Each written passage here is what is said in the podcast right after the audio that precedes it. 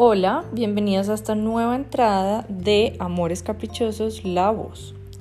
Hoy quiero leerte la entrada que se llama ¿Acaso el miedo se combate con más miedo?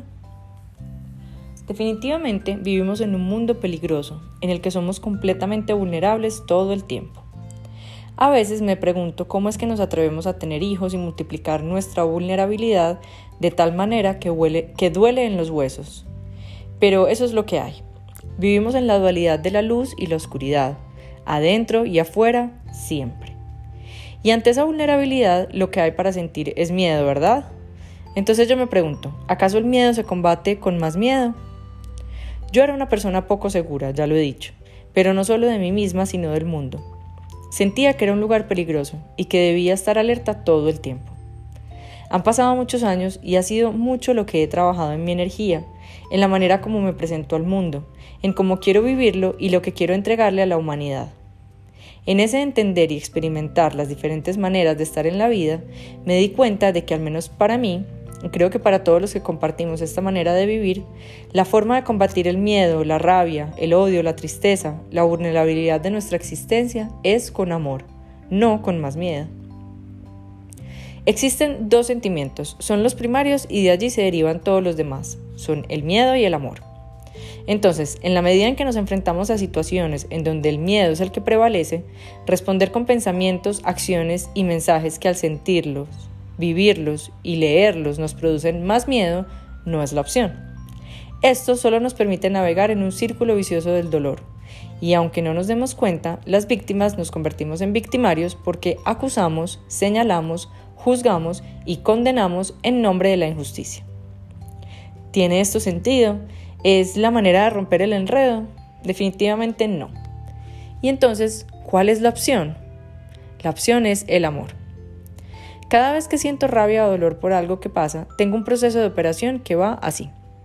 Primero, lo reconozco, siento la emoción tal y como se presenta, la miro y con compasión estoy en ella. Si la emoción es miedo, lo siento, si es rabia, la grito interna o externamente. Sea como sea, la siento. Segundo, me doy cuenta de dónde estoy y veo que estoy en las esferas del miedo, así que elijo de nuevo, elijo salir de allí. Tercero, le meto luz al asunto, porque es la única opción válida. La oscuridad no termina cuando le metes más oscuridad, solo cuando prendes la luz. Y a la luz no la apaga la oscuridad. Así que tomo la decisión deliberada de tener pensamientos amorosos, pedirle a la vida que todo se resuelva según un bien común superior. Me conecto con la energía de las posibilidades, de la abundancia, de la transformación y me quedo ahí. Me sostengo en la única opción que tengo, que es confiar. Confiar en que, el en que el universo me sostiene y que la vida me acompaña, que estaré bien y que el bien encontrará la manera de salir a frote. Puede que no siempre se manifieste así y puede que no sea como yo quiero, pero yo siempre puedo elegir estar bien hasta en los momentos más oscuros. Siempre puedo estar bien inclusive teniendo miedo y viendo solo sombras. La luz puede estar en mí. Así que este capricho que tenía de inundar el miedo con odio, rabia o más dolor lo solté y decidí empezar a mirar la vida con otros ojos. Eso sí, mirándolo, estando en el, en el malestar, en la incomodidad.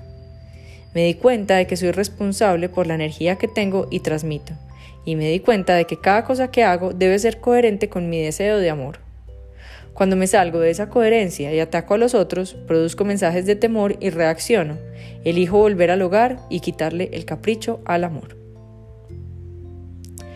Bueno, con esto termina la entrada que se llama ¿Acaso el miedo se combate con más miedo? Espero que te haya gustado, que lo hayas disfrutado y que hayas encontrado bonitas herramientas aquí. Un abrazo fuerte.